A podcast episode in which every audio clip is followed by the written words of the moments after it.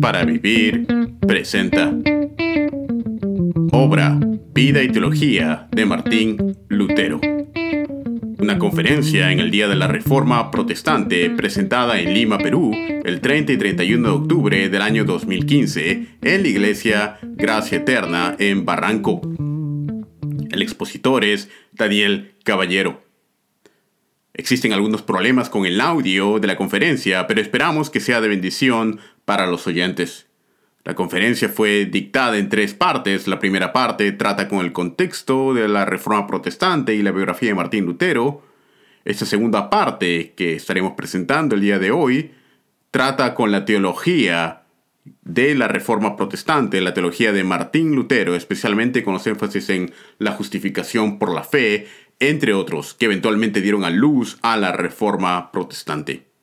Esperamos, pues, que los énfasis teológicos que se exponen el día de hoy sean de ayuda y bendición para los oyentes. Siendo profesor en Wittenberg, a Lutero se le asignó la cátedra de teología bíblica. En la cátedra de teología bíblica su responsabilidad era exponer regularmente las escrituras. Él comenzó la exposición de tres libros, los cuales impactarían profundamente su teología. Estos libros fueron el libro de Salmos, el libro de Romanos y el libro de Gálatas. Exactamente 500 años atrás, en abril de 1515, Lutero se encontraba estudiando profundamente el libro de Romanos. Y el cambio teológico que dio como consecuencia la doctrina de la justificación solamente por la fe, se produjo, yo diría, casi 500 años de ahora, 1515. Pero si nos remontamos unos años antes, en 1510, en 1510 a 1511, tuvo un evento muy importante en la vida de Lutero y fue un viaje a Roma. Este viaje, a manera de peregrinación, marcó el inicio de una peregrinación que duraría el resto de su vida. En 1510 y 11 Lutero viaja a Roma por asuntos relacionados a la orden agustiniana. Esta experiencia dejó una profunda marca en el joven Lutero al poder ver de cerca la corrupción en la que estaba sumida el clero católico. Lutero mismo hizo la penitencia para comprar indulgencias, subiendo las escaleras que en esa época se creían habían sido las mismas escaleras que subió el Señor Jesucristo, las escaleras de Pilato. Tal era su confianza en las indulgencias en 1510 que él escribe que hubiera preferido que sus padres en ese momento hubieran estado muertos a fin de él poder comprar una indulgencia para sacarlos del purgatorio, ya que estaba en Roma misma. Esa era la confianza que Lutero tenía en las indulgencias en 1511 en su visita a Roma. Sin embargo, según él mismo menciona, al llegar a la cúspide de la escalera y ver por primera vez la gente que estaba siendo explotada por las indulgencias, algo hizo clic en su mente y una sombra de duda se asomó y menciona, ¿es cierto? ¿Y qué si la iglesia se equivocó? ¿Y qué si la iglesia realmente no dispone del mérito de todos los santos? Entre 1512 al 1517, el cambio principal teológico tiene lugar en Lutero. Él estaba enseñando salmos, luego romanos y posteriormente gálatas. Para entender un poco del cambio que tuvo lugar en la mente de Lutero, es necesario entender que para Lutero Cristo era el tema central de todas las escrituras. Y hay dos cambios teológicos que tienen lugar en la mente de Lutero. El primero es un cambio en la naturaleza del pecado. Lutero, a través de sus estudios en Romanos y Gálatas, cambia su entendimiento de lo que significaba el bautismo. El bautismo para Lutero, lo que le decía Pablo, era una imagen de la muerte y de la resurrección del creyente en Cristo Jesús.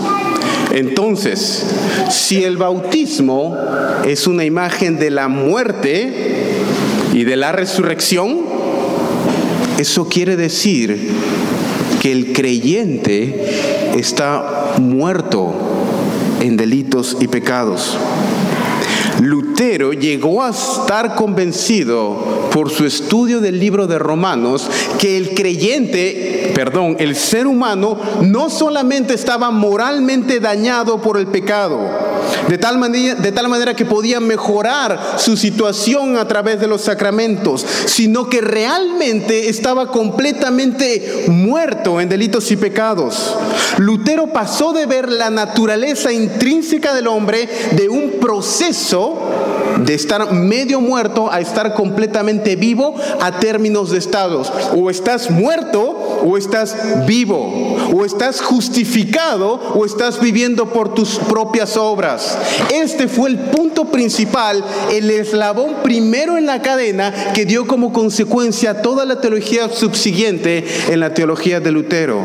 La teología del hombre, la muerte completa y la absoluta inhabilidad del hombre para salvación.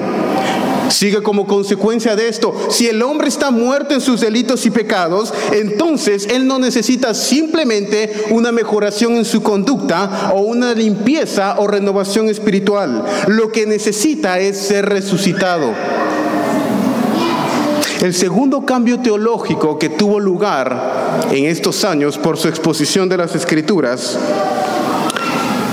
es directamente relacionado con el primero y es una modificación del sistema de salvación. Si el hombre está completamente muerto en pecados, entonces no hay manera que pueda hacer obra alguna para salvarse. La teología medieval estaba dominada por algo que se conoce como la vía moderna. La vía moderna era una escuela escolástica de interpretación sobre la salvación. ¿Y qué quiere decir todo este palabreo? Quiere decir básicamente de que Dios considera nuestros mejores esfuerzos para ser piadosos como la base para que Él nos dé gracia. Es decir, Dios ayuda al que se ayuda a sí mismo. Sin embargo, para Lutero, ¿cómo una persona puede ayudarse a sí mismo si está muerto? ¿Cómo una persona puede hacer algo si está completamente muerto en delitos y pecados? Más aún, ¿cómo puedo estar seguro de que estoy haciendo mi mejor esfuerzo? La teología medieval en la cual Lutero fue educado le decía que si él hacía su mejor esfuerzo, él podía estar seguro de que Dios iba a tomar ese mejor esfuerzo y, eh, adjudicarle gracia. Sin embargo, cada vez que Lutero acudía al confesionario, algo resonaba en su mente. ¿Realmente fue mi mejor esfuerzo? Se dice que Lutero se confesaba hasta cuatro veces al día y en algunas ocasiones hasta seis horas. Sin embargo, cada vez que terminaba de confesarse, en su ser, dentro de su corazón decía, no ha sido mi mejor esfuerzo. ¿Cómo puedo estar seguro si realmente he dado mi mejor esfuerzo? Y esto era una carga pesada en los hombros de Lutero de nunca poder estar seguro si realmente lo que estaba haciendo para el Señor era lo mejor que él podía hacer. Esto destrozaba su mente, su psiquis y su corazón por dentro. Estos dos conceptos pavimentaron el camino para lo que llegaría a ser la justificación solamente por fe. Ahora hablamos acerca de las indulgencias, hermanos. Roma, la Iglesia Católica Romana necesitaba dinero para terminar la construcción de la Catedral de San Pedro y poner también en marcha sus ejércitos en contra de la amenaza de los turcos. Y la manera más fácil de llenar las arcas de la iglesia era a través de la venta de las indulgencias, la cual permitía que un alma saliera del purgatorio. Ahora, en los territorios de Alemania, en la parte norte, La venta de las indulgencias habían sido dadas al ambicioso príncipe Albert de Brandenburg, quien a su vez se lo había dado al dominico Johann Tetzel. Y como ya se mencionó en la primera parte, pero vale la pena repetirlo, Tetzel era un vendedor brillante. Él incluso llegaba a decir que las indulgencias, y literalmente cito, mis indulgencias son tan buenas que incluso si usted hubiera violado a la mismísima Virgen María, mis indulgencias son tan buenas para dejar su alma como Adán antes de la caída. Mis indulgencias limpiarán su pecado completamente. Tan pronto como la moneda cae en el cofre, el alma del purgatorio sale. El abuso de las indulgencias fue lo que motivó la profunda convicción de Lutero de que algo debía ser hecho. Y en la noche del 31 de octubre de 1517, en la víspera de todos los santos, es que clava sus 95 tesis en la capilla de Wittenberg, esperando una discusión académica con otros profesores. Ahora, hermanos, las 95 tesis, como se mencionó,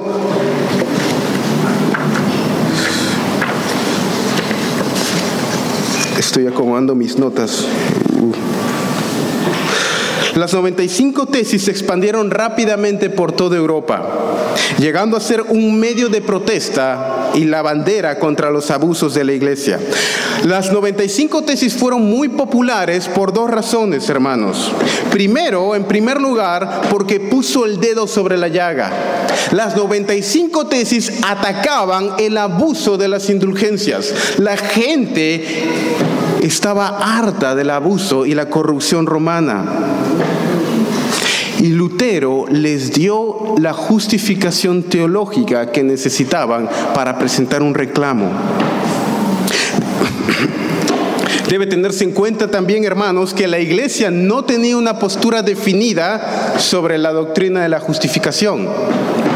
De hecho, Lutero nunca fue, nunca fue juzgado por su teología de la justificación. La Iglesia Católica no tenía una postura sobre la doctrina de la justificación hasta 1547 en el Concilio de Trento. Quiere decir que en toda la época de Lutero, mientras él estuvo vivo, nunca se le acusó de herejía por su doctrina de la justificación. Y es esta una de las razones por la cual Roma fue lento al juzgarlo, porque no había manera de condenar algo que era herejía en lo cual no había un pronunciamiento. Lutero fue condenado por otras razones, pero no por la doctrina de la justificación.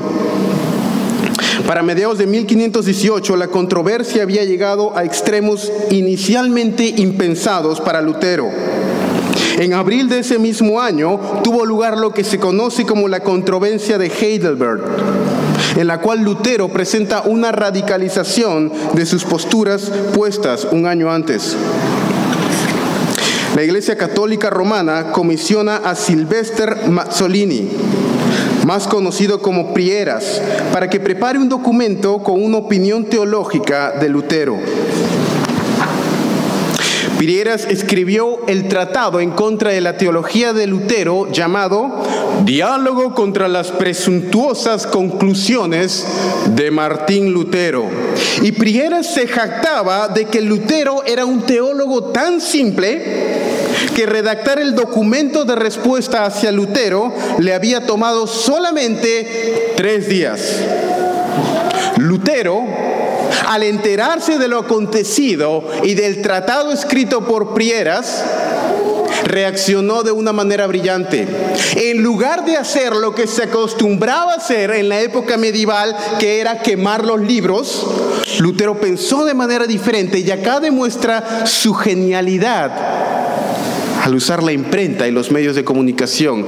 Él toma el libro escrito en contra de él y lo manda a republicar. Pero esta vez incluye su respuesta en el prefacio del libro. Y no solamente incluye su respuesta en el prefacio del libro, sino que dice, esta es la respuesta Prieras, que escribe el libro. Y tan solo me tomó dos días escribir su respuesta. Mientras que a Prieras le tomó tres días escribir el libro, Lutero dice, tan solo me tomó dos días escribir la respuesta. Y de esa manera, punto para el reformador en Wittenberg. Y la popularidad de Lutero creció aún más. Sin embargo, en agosto de ese mismo año, 1518, Lutero fue llamado a comparecer a Roma con el recuerdo de lo que había ocurrido 100 años antes con John Huss, Lutero estuvo atemorizado de que probablemente esto significaba su fin en la hoguera. Lutero no perdió tiempo y apeló a César. Escribió, y esto es figurativamente obviamente, escribió una carta al príncipe, al elector Federico el Sabio para pedir protección para su persona. Literalmente dijo que el honor de Wittenberg estaba en juego si es que Lutero no era juzgado en tierra alemana. Gracias al apoyo del príncipe Federico el Sabio, Lutero logró que la entrevista sea en tierra alemana y no en tierra católica, romana. La persona designada para esta entrevista fue el cardenal Cayetano Ahora, el cardenal Cayetano era una de las mentes más brillantes de su época y quizá el mejor intérprete de Tomás de Aquino que ha habido. Sin embargo, falló en persuadir al reformador sobre claudicar sobre sus ideas. Ahora, un punto interesante es, Lutero, al terminar la entrevista y ser preguntado, ¿cómo fue la entrevista con el cardenal Cayetano? A lo cual Lutero responde, el cardenal Cayetano tiene, tiene tanta habilidad para tratar estas cuestiones teológicas como un asno tocando el arpa. Desde entonces, el conflicto entre Lutero y el cardenal Cayetano fue ejemplificado por una pintura de un asno tocando el arpa. Y bajo la pintura de este asno tocaba el arpa, decía Lutero, humillando al cardenal Cayetano. Ahora, no es de extrañarse con declaraciones de este tipo que Lutero tuviera tantos enemigos. Lutero no era una persona que pasaba desapercibida. O lo amabas o lo odiabas. Punto. Pero no podías estar neutro ante la presencia y declaraciones de Lutero. O te caía bien y era un amigo por el cual dabas la vida o lo odiabas a muerte. Este era Lutero. Y se ganó de muchos amigos, pero también de enemigos acérrimos. Y probablemente imagino que la comparación de un asno tocando el arpa no le cayó muy bien al cardenal Cayetano y era el hombre del cual dependía su suerte con la iglesia romana. En ese momento parecía que la suerte ya estaba echada para Lutero. Lo único que se veía para él era la hoguera. Pero ocurrió en la providencia de Dios algo completamente inesperado. En enero de 1519, unos meses después de la entrevista, muere el emperador alemán Maximiliano. Al morir el emperador, esto significaba que todas las sentencias que debían ejecutarse se suspendieron, por lo cual no podía juzgarse Lutero hasta que hubiera otro emperador. Más aún, Lutero se encontraba bajo la prefectura de Federico el Sabio y Federico el Sabio era uno de los candidatos más fuertes para ser el siguiente emperador alemán y Federico el Sabio era el protector de Lutero. Entonces, teniendo a Federico el Sabio como protector de Lutero, sin tener un emperador hacia el momento, esto le dio tiempo a Lutero para proseguir con sus reformas en Wittenberg. Entre estos años ocurrieron diferentes cosas como el debate en Leipzig en 1519, donde una concurrencia masiva de los personajes más importantes de Europa y le dio tiempo sobre todo a Lutero de escribir lo que llegaría a ser su manifiesto teológico, el plan integral de la reforma. Dos años más tarde, en enero de 1520, cuando la Iglesia Católica Romana quiso concluir algo que había iniciado dos años antes, ya era demasiado tarde. La reforma había comenzado. La popularidad de Lutero se había extendido y era algo imparable. En muchos sentidos, 1520 fue el mejor año para Lutero. Primariamente por los tratados teológicos que escribió, que llegarían a ser un manifiesto de su teología. Y, asimismo un programa integral para la reforma en Alemania. Escribió tres tratados, la cautividad babilónica, la libertad del cristiano y un llamado a la nobleza alemana.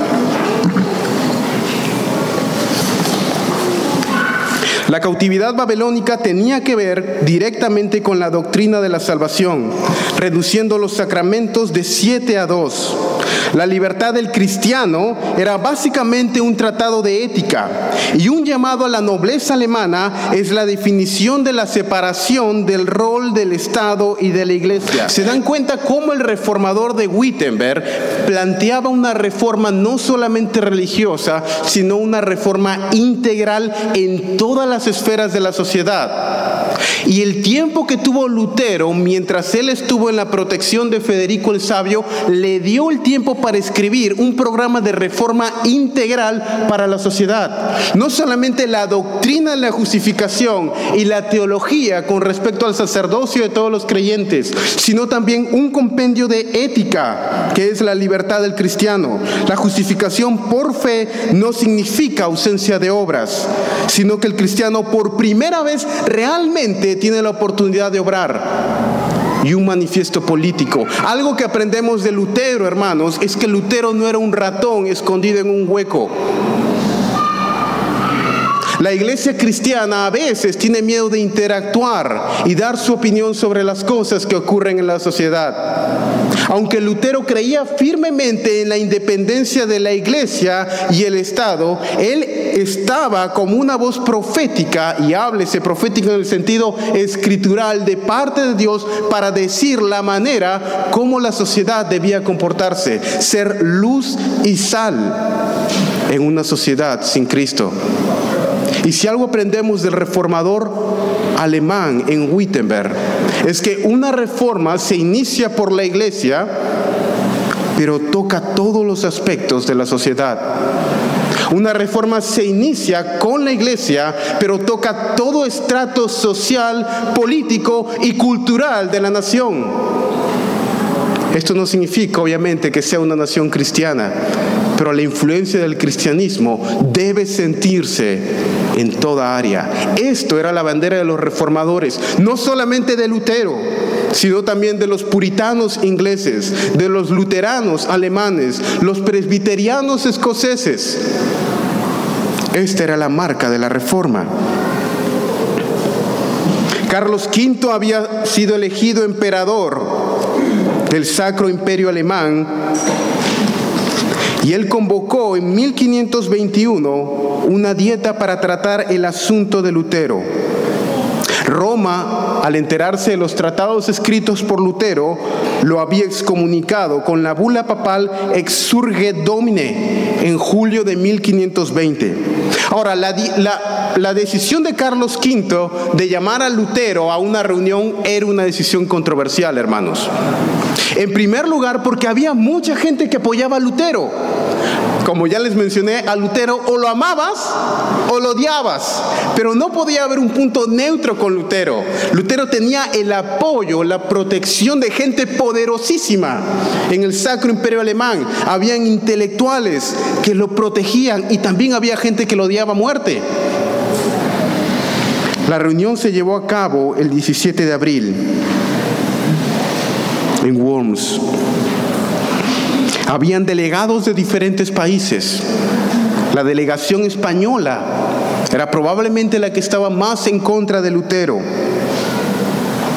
El emperador mismo Carlos V estaba presente en el auditorio frente al monje. Entre los asistentes se encontraba la crema innata de la sociedad alemana. Al iniciarse la reunión, John Eck le hizo a Lutero dos simples preguntas. Lutero, los libros que están en la mesa, los reconoce como suyos, se arrepiente de su contenido.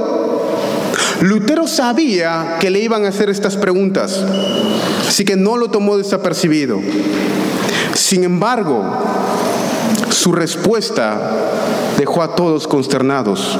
Debido a la naturaleza de lo que se estaba hablando, es decir, la salvación mismo, necesito tiempo para pensar mi respuesta. Nadie sabe a ciencia cierta por qué Lutero dio esta respuesta. Quizá tenía temor, quizá necesitaba tiempo para orar y darse valor.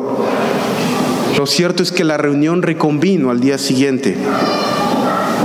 Al día siguiente, Lutero sabía que se estaba jugando su pellejo. Lutero sabía que de su respuesta era la vida o la muerte. Lutero sabía que de su respuesta, él probablemente en ese instante, después de terminar de dar su respuesta, iba a ser quemado vivo. John Eck volvió a hacerle la misma pregunta. Lutero, ¿los libros en la mesa son suyos? ¿Se arrepiente de su contenido?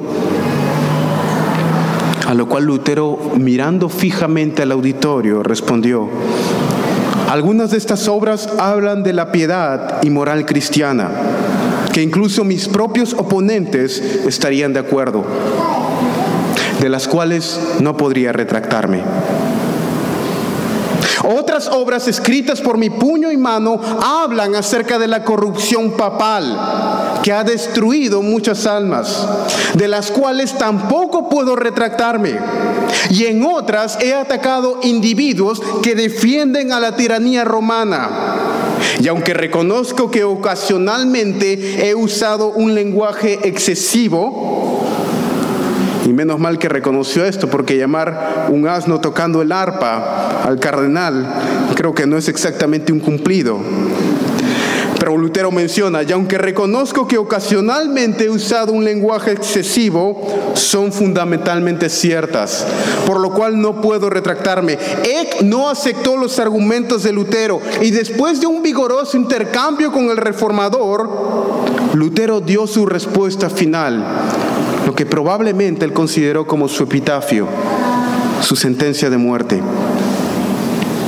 Bueno, si quieren una respuesta breve a mi causa, la daré. A menos de que esté convencido por el testimonio de las escrituras o por el buen uso de la razón y no por papas o concilios que se contradicen entre ellos mismos, soy esclavo de las escrituras antes mencionadas. Mi conciencia está cautiva a la palabra de Dios. No puedo y no voy a retractarme, pues no correcto, no es correcto ir contra la conciencia. Inmediatamente después de esta declaración, el auditorio estalló en gritos y vítores por Lutero y en contra de Lutero. La delegación española comenzó a gritar a la hoguera, a la hoguera en este instante. Casi se arma un completo motín dentro del hall donde estaba Lutero dando estas declaraciones. Lutero sin esperar más sale del hall con regreso a Wittenberg. Mientras se encuentra regresando a Wittenberg, algo inesperado ocurre. Un grupo de caballeros armados lo interceptan en su camino y lo raptan. Y es aquí que repentinamente el reformador que había estado en el centro de la atención de todo el mundo, de la iglesia y de la política, de pronto desaparece convertirse en Sir George del castillo de Wartburgo. Federico el Sabio, una vez más, a través de su intermediario George Spalatin, había raptado a Lutero para evitar que éste fuera condenado a la hoguera. Lutero en el castillo de Wartburg se deja crecer la barba, cambia su atuendo monacal por el atuendo de un caballero y se llamó Sir George del castillo de Wartburg. Fue durante estos años que ocurrieron dos cosas principales que afectarían grandemente a Lutero. Primero, su salud estomacal comenzó a declinar. Y esto afectaría fuertemente a Lutero en su vejez. Y en segundo lugar, Lutero estuvo envuelta en una actividad literaria muy prolífica, escribiendo en este tiempo lo que llegaría a ser su magnus opus, la traducción de la Biblia al alemán. Si la traducción del rey James Santiago en inglés o las instituciones de Calvino al francés tuvieron un impacto en toda una época en sus respectivos países y lenguas, la traducción de la Biblia al alemán impactó profundamente a la Alemania. Hubieron otros dos elementos, algunos otros elementos en la vida de Lutero que narraré brevemente. Otro elemento fue la rebelión de los campesinos en 1525, el conflicto con Zwinglio y sus últimos días. La rebelión de los campesinos se llevó a cabo en 1525, el mismo año en el que Lutero contraería matrimonio con Catherine Bombora. La rebelión de los campesinos era algo que ya se había venido cocinando mucho tiempo atrás. Parte de esta rebelión era motivada por una sincera devoción espiritual, pero parte también venía como consecuencia de un contexto político y social una lucha de clases. Lutero al comienzo de la rebelión estaba dubitativo sobre la misma. Sin embargo, al final de ella condena de manera contundente la rebelión de los campesinos. Hay un evento más que nos interesa en la vida de Lutero antes de pasar a examinar su teología. Y este es el conflicto con Zwingli, Zwinglio en 1529. La reforma en Suiza con Ulrich Zwinglio se había iniciado independientemente de la reforma iniciada por Lutero. Y aunque eran en muchos sentidos similares a la alemana, guardaba también notables diferencias con ella. Philip de Hesse, el príncipe, en 1529 convocó una reunión entre los principales reformadores en Marburg la idea de esta reunión era que todo el movimiento reformado pudiera estar en una sola iglesia unificada. De la misma manera como la iglesia católica romana era una iglesia unificada, la idea era que todas las iglesias reformadas fueran una iglesia paralela a la católica romana unificada. Hubieron 15 puntos de debate en la discusión en los cuales estuvieron de acuerdo en 14 puntos y medio. Y el punto de discrepancia era la interpretación del significado de la frase de Cristo, esto es mi cuerpo, en la Santa Cena. Este era el punto de debate ¿Qué significa cuando Cristo dice esto es mi cuerpo en la Santa Cena? Para Zwinglio y los reformadores suizos, esto, esto es mi cuerpo, Cristo refiriéndose a los elementos, era solamente un recordatorio. La Santa Cena era un recordatorio de la muerte y resurrección de Cristo Jesús. Ahora, deben notarse, hermanos, que la postura teológica de Zwingli era vista con sospecha y por ninguna manera fue ni es la postura predominante en la iglesia reformada. La postura predominante fue la postura de Calvino una generación después. Ahora, para Lutero la postura de Zwingli era herética.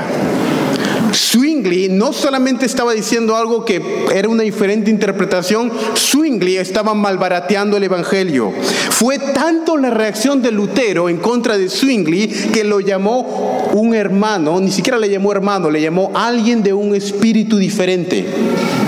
mencionando así que él no era cristiano.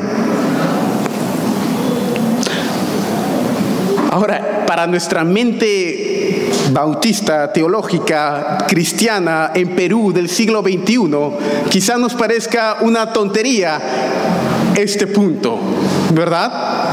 ¿Cómo todo se va a poner en juego por la interpretación de esto es mi cuerpo? Pero para el siglo XVI esto era de importancia vital para el entendimiento del Evangelio. Lutero venía de un contexto de la misa, en el cual en la misa Lutero estaba en contra de lo que se llevaba a cabo en el sentido de que era una ofrenda de sacrificio a Dios. Lutero decía de que esto iba en contra del Evangelio, pues en la misa en el Evangelio, uno no va a ofrecerle algo a Dios, sino uno va a recibir de Dios. Y esto es lo que está en el centro del Evangelio. En el Evangelio nosotros no vamos a darle algo a Dios. Lo único que le damos es nuestro propio pecado. Nosotros vamos a recibir de Dios. Y lo que está en el centro del Evangelio, diría Lutero, es la celebración de Cristo en unión a su cuerpo, la iglesia. Y eso está ejemplificado en la Santa Cena. Por lo cual, si la Santa Cena es solamente un memorial, yo no estoy recibiendo nada de Dios, sino estoy dándole algo. Y esto va en contra de la misma base de lo que significa el Evangelio. Y esta era la razón por la cual Lutero no podía estar de acuerdo con Zwingli. No solamente era la Santa Cena, era el Evangelio mismo para Lutero lo que estaba en juego con la interpretación de esto es mi cuerpo. Los últimos años de Lutero estuvieron marcados por menos entusiasmo que los primeros años. Asimismo, las presiones económicas, aunque Lutero no estaba en la miseria, hicieron mella en el reformador. Fue también un tiempo difícil para Lutero, pues se comienza a notar un cierto tono de amargura en sus escritos. Esto se debe a varios factores. Probablemente sus enfermedades estomacales habían afectado su salud, no solo su salud, sino también su estado emocional. Lutero estaba afectado emocionalmente, probablemente como consecuencia de enfermedades estomacales. La reforma no había sido lo que él había esperado. Las diferentes facciones protestantes estaban divididas entre sí mismas. Elementos de falsa doctrina comenzaban a ser introducidos en el protestantismo.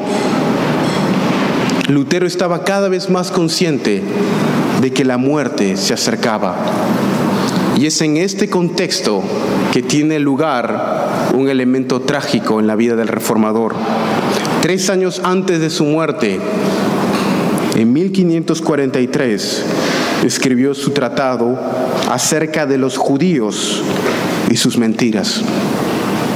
Tratado que sería luego usado por Hitler en la Alemania nazi para la persecución de los judíos y fomentó antisemitismo en Alemania por casi cuatro siglos en contra del pueblo judío. Ahora debe tenerse algo en cuenta, hermanos, cuando se habla y se critica a Lutero por este tratado. Todos mencionan el tratado acerca de los judíos y las mentiras de 1543. Pero Lutero escribió un tratado 20 años antes defendiendo a los judíos. Su famoso libro Jesús nació como judío, escrito en 1523, en la cima de su apogeo teológico, tenía el propósito de ser una apología y respeto hacia los judíos. En el tratado de 1543, él ataca fuertemente al pueblo judío. Quizá por haber estado afectado emocionalmente, quizá estaba perdiendo un poco la mente, quizá tenía un poco de remordimiento y amargura, quizá estaba usando a los judíos como un chivo expiatorio, o quizá una de las razones más fuertes era de que acusaba a los judíos por el no advenimiento de Cristo. Lutero estaba consciente de que una de las profecías que debía cumplirse para el advenimiento de Cristo era una conversión masiva de los judíos. Al no haber tenido lugar esta conversión masiva por culpa de los judíos, Cristo no había venido y el retraso del Señor se había prolongado. Quizá una combinación de todos estos factores es lo que lleva a escribir este tratado en 1543. Tres años después, en 1546, Lutero estaría muriendo en el mismo lugar donde nació. Sus últimas palabras fueron una cita del Salmo 31.5. Señor, en tus manos encomiendo mi espíritu. Murió en paz, en completo reposo, al saber que estaba unido a su Señor. Esto era, hermanos, la parte de la vida de Martín Lutero. Y ahora esto nos lleva a la tercera que parte. Vamos a seguir nuestra exposición en cuatro partes. La primera era el contexto de la vida de Lutero, la segunda la vida de Lutero y la tercera, eh, la más emocionante en mi opinión, la teología de Martín Lutero. Así que para los que disfrutan de teología, exégesis y, otras palabras complicadas, van a hallar de suma interés esta sección. ¿Dónde podemos hallar la base de la teología de Lutero? Los historiadores y teólogos coinciden que la base fundacional de la teología de Lutero se encuentra en las tesis de Heidelberg. Poco después de la publicación de las 95 tesis, Lutero llevó a cabo lo que se conoce como la controversia de Heidelberg, en la cual Lutero presenta 40 tesis que serían la base teológica de toda su teología. Estas tesis, llamadas como tesis en contra de la teología escolástica, estaban divididas, 28 eran teológicas y 12 filosóficas, en contra de la influencia negativa que había tenido el aristotelianismo en la teología medieval. De suma importancia es la tesis número 19, en la cual Lutero expone el concepto hilvanador de toda su teología, que se conoce como la teología de la cruz y la teología de la gloria. Las primeras tesis, la tesis 1 y 2, representan un avance en la teología de Lutero. ¿Cuál es el rol de la ley en la vida del cristiano? La ley no es algo arbitrario, diría Lutero, sino la ley es una consecuencia del carácter de Dios. ¿Qué es lo que hace que algo sea bueno o que algo sea malo? ¿Quién define que algo es bueno o que algo es malo? ¿Es malo porque Dios lo dice? ¿O es malo o Dios lo dice porque es malo? ¿Te das cuenta la diferencia? Supongamos, digamos, un pecado, matar. Matar es malo porque Dios dice que es malo o Dios dice que es malo porque Dios lo dice. en, el, en segundo caso, Dios mismo estaría sujeto a una ley superior a él. ¿Se dan cuenta la diferencia? Dios dice algo es malo porque Dios lo dice o Dios lo dice porque es malo. Si Dios lo dice porque es malo, entonces hay una ley universal a la cual Dios mismo estaría sujeto. Y el estándar para bien y mal sería algo diferente de Dios. Esto es herejía.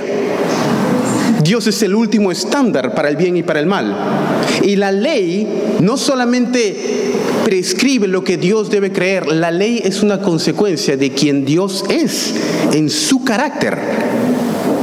La ley es un reflejo de lo que Dios es. Estos tesis 1 y 2. En las tesis 3 y 4, él expone una falsa percepción de nuestra parte sobre la utilidad de las obras del hombre para salvación y las obras de Dios. Tesis 3. Las obras humanas, aunque parecen atractivas, son pecados mortales. Tesis 4. Las obras divinas, aunque parecen pecaminosas a los ojos de Dios, del hombre, realmente son meritorias a los ojos de Dios. En las tesis 5 y 6, Lutero enfatiza que lo que hace que una obra sea un pecado mortal no es necesariamente el acto en sí mismo, sino la motivación con la que ésta se lleva a cabo. Ahora, date cuenta de esto. En la teología medieval, un pecado mortal era un pecado que tenía perdón de parte, que no tenía perdón de parte de Dios. Esto era un pecado mortal. Un pecado venial era un pecado que podía ser perdonado. Lutero dice que lo que hace que un pecado sea mortal no es el acto, sino la motivación con la que se hace.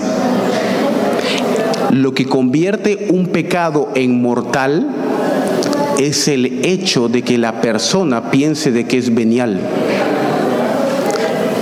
Y lo que convierte un pecado en venial es que la persona piense que es mortal. Ahora, ¿qué significa esto? ¿Qué está diciendo Lutero aquí? Lutero está diciendo básicamente esto. Lo que hace que tu pecado no tenga perdón de Dios, lo que hace que tu pecado te condene al infierno, lo que hace que tu pecado sea un pecado mortal, es el hecho que tú pienses que tu pecado no te condena. Desde el momento en el que tú piensas que tu pecado no es mortal, entonces se convierte en mortal.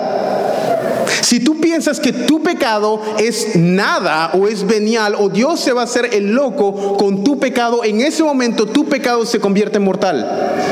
Y lo mismo también es cierto, lo opuesto.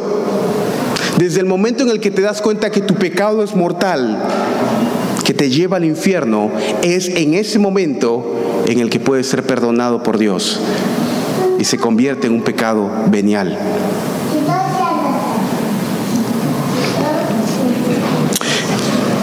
Lutero en las tesis 7 al 12 desarrolla aún más el tema de lo que constituye un pecado mortal. Los pecados mortales son justamente aquellos que el hombre considera que no lo son. De tal manera que es solamente cuando perdemos toda esperanza en nuestras propias obras es que podemos depender de la misericordia de Dios. En las tesis 13 al 15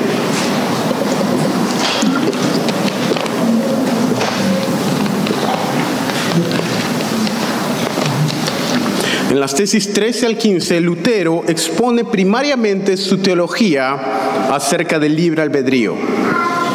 Ahora, ¿Lutero creía en el libre albedrío? Ah, sí y no. Depende cómo definamos libre albedrío. Lutero creía que una persona tenía capacidad para decidir. Absolutamente sí.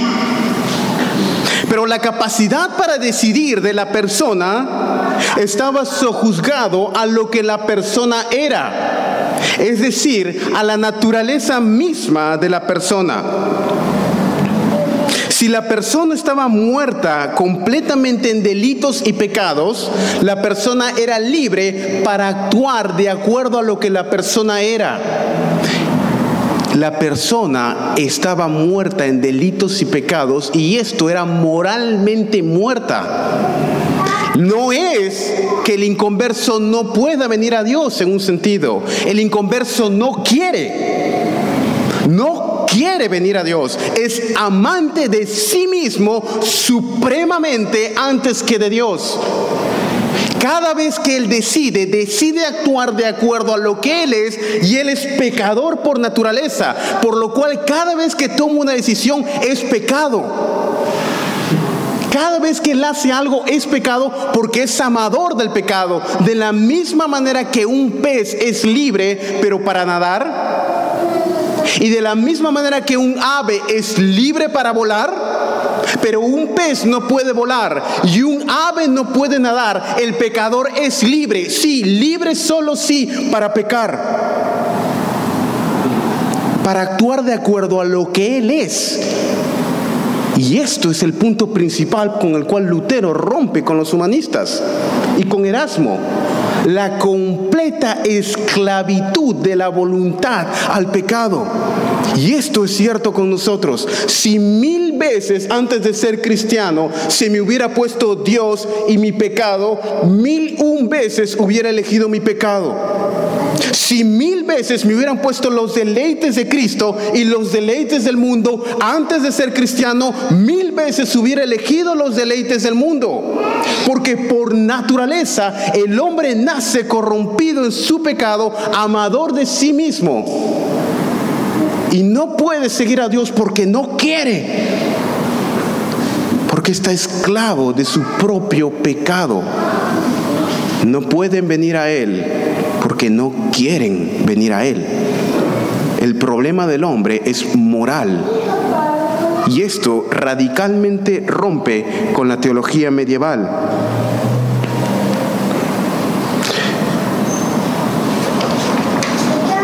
En las tesis 16 al 18, Lutero llega a una conclusión que sería ofensiva para toda la teología medieval, incluyendo a su maestro Gabriel Biel y la vía moderna, que era la escuela de interpretación escolástica que hablamos en la primera parte. Lutero ofrece, y déjenme leer la tesis 16 y luego explicarla. La persona que cree, que puede obtener gracia por obrar de acuerdo a lo que está en su capacidad, agrega pecado al pecado, de tal manera que se convierte en doblemente culpable. Tesis 17. El hecho de darse cuenta que no podemos obrar absolutamente nada para salvación no lleva al hombre a un estado de desesperanza, sino que más bien pavimenta el camino necesario para que la gracia de Dios obre. Es decir, lo que Lutero está diciendo es esto. Aquella persona que cree que no puede obrar, es aquella persona que puede obrar. Y aquella persona que cree que puede obrar es aquella persona que no puede obrar. Lo repito, aquel que cree que hay algo bueno en él, de tal manera que puede hacer una buena obra, es aquel que no puede hacer una buena obra.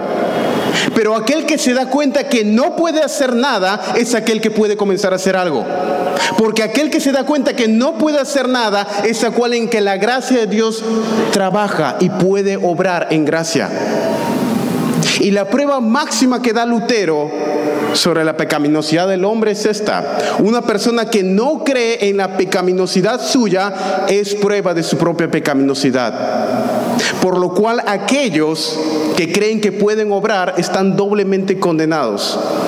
Esto era en contra de la teología medieval y sonaba ofensivo completamente a los oídos del mundo medieval de Lutero y a los oídos del mundo actual en Perú en el siglo XXI. Si yo salgo afuera y digo a las personas, aquellos que se dan cuenta que son inútiles, son aquellos que comienzan a ser útiles. Pero aquellos que piensan que son útiles son los más inútiles. Esto resuena fuertemente en el orgullo humano, porque crea una completa desesperanza en el hombre. Y esto es lo expuesto en Lutero en sus tesis 16 al 18. Y esto sirve como base y pavimenta el camino para la exposición de las tesis 19 y 20, que son la cereza en la teología de Lutero, el apex, el punto principal, la cima, la punta del iceberg, que es lo que se le conoce como el tema hilvanador hermenéutico teológico, o en, otras palabras, los lentes con los que Lutero vería toda su teología y a través de la cual la filtra. El teólogo de la gloria o la vana gloria y el teólogo de la cruz. No merece ser, tesis 19, no merece ser llamado teólogo aquel que solamente observa cosas invisibles de Dios, es decir, hace hipótesis, a pesar de que son claramente visibles, sino que merece ser llamado teólogo aquel que comprende las cosas visibles que Dios ha manifestado a través del sufrimiento y de la cruz. El teólogo de la gloria, tesis 21, o de la vanagloria, le llama al mal bien y al bien mal. El teólogo de la cruz le llama a las cosas como realmente son. Ahora, ¿qué quiere decir todo esto que parece casi incomprensible y uno tiene que leerlo muchas veces ah, para realmente poder comprender lo que está diciendo Lutero en estas tesis. Lutero está hablando de una radicalización en el pecado. La negación de las verdades del pecado es la evidencia de que uno está muerto totalmente. Y eso es lo que significa. Para Lutero no existe una diferencia entre antropología, doctrina del hombre, quien uno es, y teología. Es decir, para Lutero, y acá, y acá es donde Lutero habla de teólogo de la gloria, no de teología de la gloria. Habla del teólogo. Para Lutero, la teología y la persona se encuentran completamente enraizadas. No es teología un método teológico. Teología es una persona. Es la consecuencia de lo que tú mismo eres. De la consecuencia de lo que tú eres, la teología es producto. Por lo cual hay un elemento moral en una mala teología es consecuencia de un mal corazón. Y la consecuencia es el teólogo de la gloria. Y el teólogo de la gloria no va a Dios para aprender de su revelación, sino que usa la revelación para justificar lo que él mismo es. Es decir, los teólogos de la gloria o de la vana gloria, como le llamaría Lutero, crean a Dios a su propia imagen, mientras que el teólogo de la cruz se ve a sí mismo reflejado en la cruz. ¿Qué significa esto? La teología de la gloria y la teología de la cruz. La teología comienza con Dios mismo y su revelación, no con una especulación acerca de Él. El error que comete el teólogo de la gloria es pensar que lo que observa en el mundo es un vivo reflejo de Dios. ¿Y a qué me refiero con esto? Lutero diría, por ejemplo, déjeme ponerle un ejemplo, y estos ejemplos nos da Lutero, de cómo sería la manera como un teólogo de la gloria y como un teólogo de la cruz definirían tres conceptos, ¿ok? Déjeme poner un ejemplo. Por ejemplo, justificación. El teólogo de la gloria miraría cómo opera el mundo. El mundo opera en una base de reciprocidad en interacciones. Yo te doy algo, tú me das algo de vuelta, ¿verdad? Esa es la manera como opera el mundo. Entonces el teólogo de la gloria miraría cómo opera el mundo. Y en base a ver cómo opera el mundo, diseñaría su concepto de justificación en base a lo que ve en el mundo por lo cual llegaría un esquema de justificación basado en obras de reciprocidad. Yo le doy algo a Dios, Dios me da algo a cambio. Salvación. El teólogo de la cruz, por el contrario, miraría a la cruz y lo que ocurrió ahí y comenzaría su proceso de razonamiento directamente en la cruz. La ilógica de Dios, la ilógica de los hombres se convierte en la lógica de Dios. La debilidad, lo que es debilidad para el hombre, se convierte en poder de Dios en la cruz.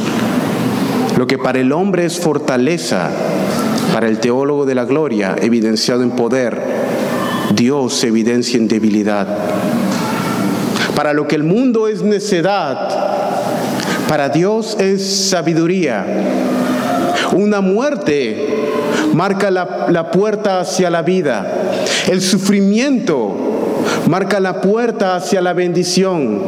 La debilidad es mostrada en la fortaleza de Dios. La necedad demuestra la sabiduría de Dios. Y es en esta contradicción con lo que el mundo toma como cierto que el poder de Dios se manifiesta en la cruz del Calvario. Ahí la debilidad se convirtió en poder, la muerte en vida, el sufrimiento en gozo. Ahora, este es un desarrollo epistemológico diferente. ¿Y a qué me refiero con epistemológico? Es la manera como comprendemos las cosas, básicamente. Y Lutero muestra una continuidad y una discontinuidad con la teología medieval. Y déjeme ponerle, voy a explicar esto y luego vamos a ir al break, hermanos. Usen todo su, intelecto para captar lo que viene porque ya comienzo a, a coger teología más profunda de aquí en adelante. La continuidad que muestra Lutero con la teología medieval es la siguiente. La teología medieval decía esto, Dios es libre de actuar de acuerdo a como Él le plazca, siempre y cuando no sea una contradicción en sí mismo. Por lo cual, para entender la manera como Dios ha decidido obrar, debemos observar la manera como Dios ha elegido revelarse a sí mismo. Es decir, Dios puede hacer todo lo que Él quiera siempre y cuando no sea una contradicción en sí mismo. Por ejemplo, ¿Dios puede hacer todo? No, obviamente. ¿Dios podría dejar de ser Dios? Absolutamente no. ¿Dios puede pecar? No. ¿Dios puede dejar de ser infinito? No. ¿Dios puede dejar de ser soberano? Absolutamente no. Dios está constreñido por sus propias perfecciones a actuar de acuerdo a lo que Él es. Entonces, la libertad de Dios para actuar es una libertad para actuar de acuerdo a lo que Él mismo es. Dios es perfecto, justo, santo, bueno, omnipotente, todo misericordioso, todo amoroso y Él no puede actuar de otra manera. Incluso en su ira es un acto de amor, porque Dios no puede no amar. Incluso el enviar a alguien al infierno es un acto de amor, porque Dios no puede obrar sin amor y sin justicia en todo lo que Él es. Y todo lo que Él hace es una consecuencia de lo que Él es. Dios es justo, por lo cual todo lo que hace es justo. Dios es amoroso, por lo cual Él obra en amor. Dios es santo, por lo cual Él hace y obra con santidad. Lo que Él es es, la base para lo que Él hace. Y Él hace lo que es de acuerdo a lo que Él es en su naturaleza. Yo soy un hombre y no puedo volar porque no soy un ave. Yo soy libre para actuar de acuerdo a mi naturaleza de hombre. Y Dios es libre para obrar en su bendita perfección divina. Esto es teología medieval. Y esto es la continuidad con Lutero. ¿Dónde está la discontinuidad? Entonces, les veo con cara de que no me entendieron, hermanos, lo que dije. ya necesitamos el break, pero paso la discontinuidad y vamos al break antes de, seguir tocando más carne. Le dije que la segunda parte era más emocionante que la primera, al menos para los que les gusta la teología. Pero al mismo tiempo hay una discontinuidad teológica con la teología medieval. La teología medieval decía que la, que la manera como uno forma su conocimiento de Dios, su epistemología, es básicamente en la revelación de Dios. Básicamente en la revelación de Dios. Ahora, la distinción que hacen los teólogos en este punto no es primaria y únicamente epistemológica, es decir, de acuerdo al conocimiento, sino moral debido a la que la voluntad del hombre está esclavizada para con el pecado, todo lo que el teólogo sin Cristo hace es pecaminoso. Por lo cual el teólogo no parte de una noción completa de inhabilidad para llegar a Dios. El que no parte de esta presuposición se engaña a sí mismo. Pero hay un punto de diferencia en cuanto a la teología medieval y la discontinuidad está en esto que si bien la teología medieval afirmaba que uno debía basar toda su teología en la revelación de Dios, y Lutero decía sí, la pregunta era, ¿qué es la revelación de Dios? Mientras que para la teología medieval la revelación suprema de Dios estaba en el magisterio de la iglesia, el punto de discontinuidad y el tajo cortante que hace Lutero con la teología medieval es esta. La revelación de Dios primariamente no está en el magisterio de la iglesia, sino en las escrituras. Y con esto da el tajo final a la teología medieval y comienza lo que sería la característica de sola escritura, una de las solas de la reforma.